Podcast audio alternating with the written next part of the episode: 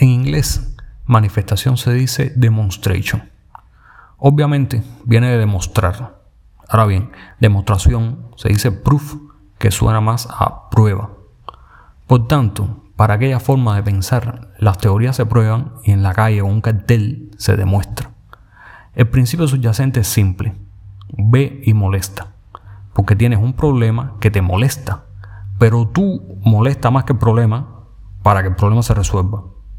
El que tiene la solución tiene que sentir que entre tú y el problema es preferible resolver el problema. Esto no es ciencia de punta. He visto decenas de niños aplicando la técnica y al final los llevan al parque o les dan el dulce. ¿Les funciona? ¿Por qué a nosotros no? Yo creo que es por el asunto aquel de la demostración. Han dicho alguna vez, yo no tengo que demostrarle nada a nadie. Yo sí, mucho. Generalmente, cuando esto ocurre, es que me lo tengo que demostrar a mí mismo. Porque si fuera una necesidad, ya lo estuviera haciendo. Y si no necesitara demostrármelo, ni siquiera lo estuviera pensando. Demostrarse algo uno mismo es como hacerse un regalo. Archipiélago dice que quiere marchar contra la violencia y por los derechos de los cubanos. Y no es mentira. El gobierno sabe que Archipiélago quiere sentar un precedente y que si no juega bien, en diciembre se van a entregar solicitudes para hacer 150 marchas, de las cuales solo se podrá aceptar un máximo de 31 por problemas de tiempo. Tampoco es mentira. Así que el gobierno quiere pintar la marcha y a sus organizadores de anexionistas. Eso sí es mentira, pero no tiene mucho más de dónde agarrarse. También han dicho que el derecho más importante, y según voy viendo, creo que el único, es defender la revolución y el partido. Así las cosas. Para mí, lo más importante es la demostración. Porque necesitamos convencernos de que no estamos solos. Convencerse a uno mismo puede ser peligroso, pero más peligroso es vivir con la duda. Tenemos que ver que el de al lado piensa, porque todavía no nos creemos que estamos pensando, sin que nadie nos oriente a creer ni nos oriente a pensar. Nos enseñaron a temer al otro y a no creer en nada, pero sobre todo no creer en nosotros mismos. Creer es con mucho más importante que marchar.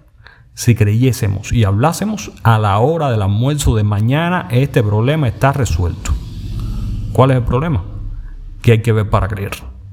Si aumenta el malestar, la desesperación y la falta de identidad, ahí sí vendrá el anexionismo en masa. Hay una base muy fuerte para ello. Los Estados Unidos se sabe que no van a soltar. Europa nos mira por encima del hombro. Rusia quiere su dinero de vuelta. China no le regala el suyo a nadie. América Latina, ya ustedes saben. El pueblo de Cuba vive de sabotear al gobierno todos los planes económicos fallan porque toda apertura viene metida en un molde y entonces no es una apertura. Me dice una amiga que está preocupada porque andamos en listas por ahí. Me llama un amigo y me dice que mira a ver que me vio una lista, que haga algo para que me quiten. Todo lo contrario. La lista es el instrumento por excelencia. Una lista que pasa de mano en mano hace reflexionar. El desastre se nos abalanza, pero todavía tenemos que cada uno de nosotros estar convencidos de que cada uno de nosotros está convencido. Para eso se hace una demostración y no tiene nada que ver con el gobierno.